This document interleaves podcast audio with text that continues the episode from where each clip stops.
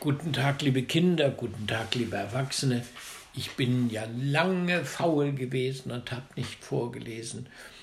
Na, der Grund war, ich hatte so viel anderes zu tun im Garten und im Keller und auf dem Dachboden und zwischen den ganzen Büroakten und in der Werkstatt.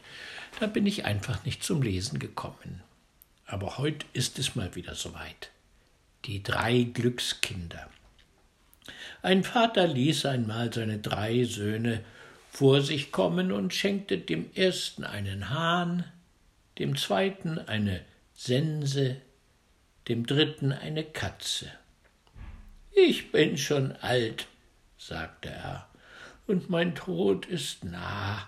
Da wollte ich euch vor meinem Ende noch versorgen. Geld habe ich nicht. Was ich euch jetzt gebe, scheint wenig wert, es kommt aber bloß darauf an, dass ihr es verständig anwendet. Sucht euch nur ein Land, wo dergleichen Dinge noch unbekannt sind. So ist euer Glück gemacht. Nach dem Tode des Vaters ging der Älteste mit seinem Hahn aus. Wo er aber hinkam, war der Hahn schon bekannt. In den Städten sah ihn schon von weitem auf den Türmen sitzen und sich mit dem Winde umdrehen. In den Dörfern hörte er mehr als einen krähen, und niemand wollte sich über das Tier wundern, so dass es nicht das Ansehen hatte, als würde er sein Glück damit machen.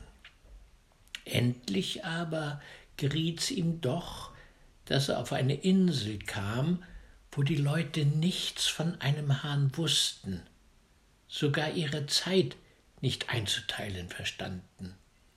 Sie wussten wohl, wenn's Morgen oder Abend war, aber nachts, wenn sie nicht verschliefen, wusste sich keiner aus der Zeit herauszufinden. Seht, sprach er, was für ein stolzes Tier. Es hat eine rubinrote Krone auf dem Kopf und trägt Sporen wie ein Ritter. Es ruft euch des Nachts dreimal zu bestimmter Zeit an. Und wenn's das letzte Mal ruft, so geht die Sonne bald auf. Wenn's aber bei hellem Tage ruft, so richtet euch drauf ein, dann gibt's gewiss anderes Wetter. Den Leuten gefiel das wohl. Sie schliefen eine ganze Nacht nicht und hörten mit großer Freude, wie der Hahn um zwei, vier und sechs Uhr laut und vernehmlich die Zeit abrief. Sie fragten ihn, ob das Tier nicht feil wäre und wie viel er dafür verlangte. Etwa so viel, als ein Esel Gold trägt, antwortete er. Ein Spottgeld für so ein kostbares Tier, riefen sie insgesamt und gaben ihm gern, was er gefordert hatte. Als er mit dem Reichtum heimkam, verwunderten sich seine Brüder, und der zweite sprach So will ich mich doch aufmachen und sehen, ob ich meine Sense auch so gut losschlagen kann. Es hatte aber nicht das Ansehen danach, denn überall begegneten ihm Bauern und hatten so gut eine Sense auf der Schulter als er. Doch zuletzt glückte es ihm auch auf einer Insel, wo die Leute nichts von einer Sense wussten. Wenn dort das Korn reif war, so fuhren sie Kanonen vor den Feldern auf und schossen's herunter. Das war nun ein ungewisses Ding. Mancher schoss darüber hinaus, ein anderer traf statt des Heims die Ähren und schoss sie fort, dabei ging viel zugrund. Und obendrein gab's einen lästerlichen Lärm. Da stellte sich der Mann hin und mähte es so still und so geschwind, dass die Leute Maul und Nase vor Verwunderung aufsperrten. Sie waren willig, ihm dafür zu geben, was er verlangte, und er bekam ein Pferd, dem war Gold aufgeladen, so viel es tragen konnte. Nun wollte der dritte Bruder seine Katze auch an den rechten Mann bringen. Es ging ihm wie den anderen, solange er auf dem festen Lande blieb, war nichts auszurichten. Es gab allerorten Katzen und waren ihrer so viel, dass die neugeborenen Jungen meist im Wasser ersäuft wurden. Endlich ließ er sich auf eine Insel überschiffen, und es traf sich glücklicherweise, dass dort noch niemals eine gesehen war, und doch die Mäuse so überhand genommen hatten, dass sie auf den Tischen und Bänken tanzten. Der Hausherr mochte daheim sein oder nicht, die Leute jammerten gewaltig über die Plage.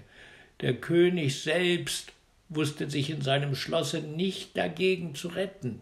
In allen Ecken pfiffen Mäuse und zernagten, was sie mit ihren Zähnen nur packen konnten. Da fing nun die Katze ihre Jagd an und hatte bald ein paar Säle gereinigt, und die Leute baten den König, das Wundertier für das Reich zu kaufen. Der König gab gern, was gefordert wurde, das war ein mit Gold beladener Maulesel, und der dritte Bruder kam mit den allergrößten Schätzen heim. Die Katze machte sich in dem königlichen Schlosse mit den Mäusen eine rechte Lust und biss so viele tot, dass sie nicht mehr zu zählen waren.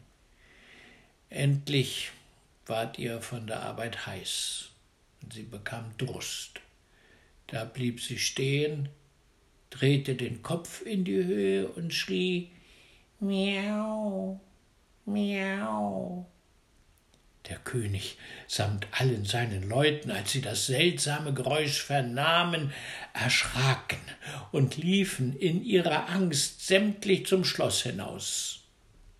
Unten hielt der König Rat, was zu tun das Beste wäre. Zuletzt ward beschlossen, einen Herold an die Katze abzuschicken und sie aufzufordern, das Schloss zu verlassen oder zu gewärtigen, dass Gewalt gegen sie gebraucht würde. Die Räte sagten, lieber wollen wir uns von den Mäusen plagen lassen. An das Übel sind wir gewöhnt, als unser Leben einem solchen Untier preisgeben. Ein Edelknabe musste hinaufgehen und die Katze fragen, ob sie das Schloss gutwillig räumen wollte. Die Katze aber, deren Durst nur noch größer geworden war, antwortete bloß Miau, miau. Der Edelknabe verstand durchaus, durchaus nicht und überbrachte dem König die Antwort Nun, sprachen die Räte, soll sie der Gewalt weichen. Es wurden Kanonen aufgeführt und das Haus in Brand geschossen. Als das Feuer in den Saal kam, wo die Katze saß, sprang sie glücklich zum Fenster hinaus. Die Belagerer hörten aber nicht eher auf, als bis das ganze Schloss in Grund und Boden geschossen war. Na, das ist ja gut, dass wir das Miauen der Katze kennen. Miau, miau. Ich wünsche euch einen schönen Tag. Morgen gibt's dann wieder ein Märchen. Also gehabt euch wohl, freut euch an dem schönen Wetter und freut euch drauf, dass bald die Schule wieder so ungefähr losgeht und die Kindergärten auch. Also, ade.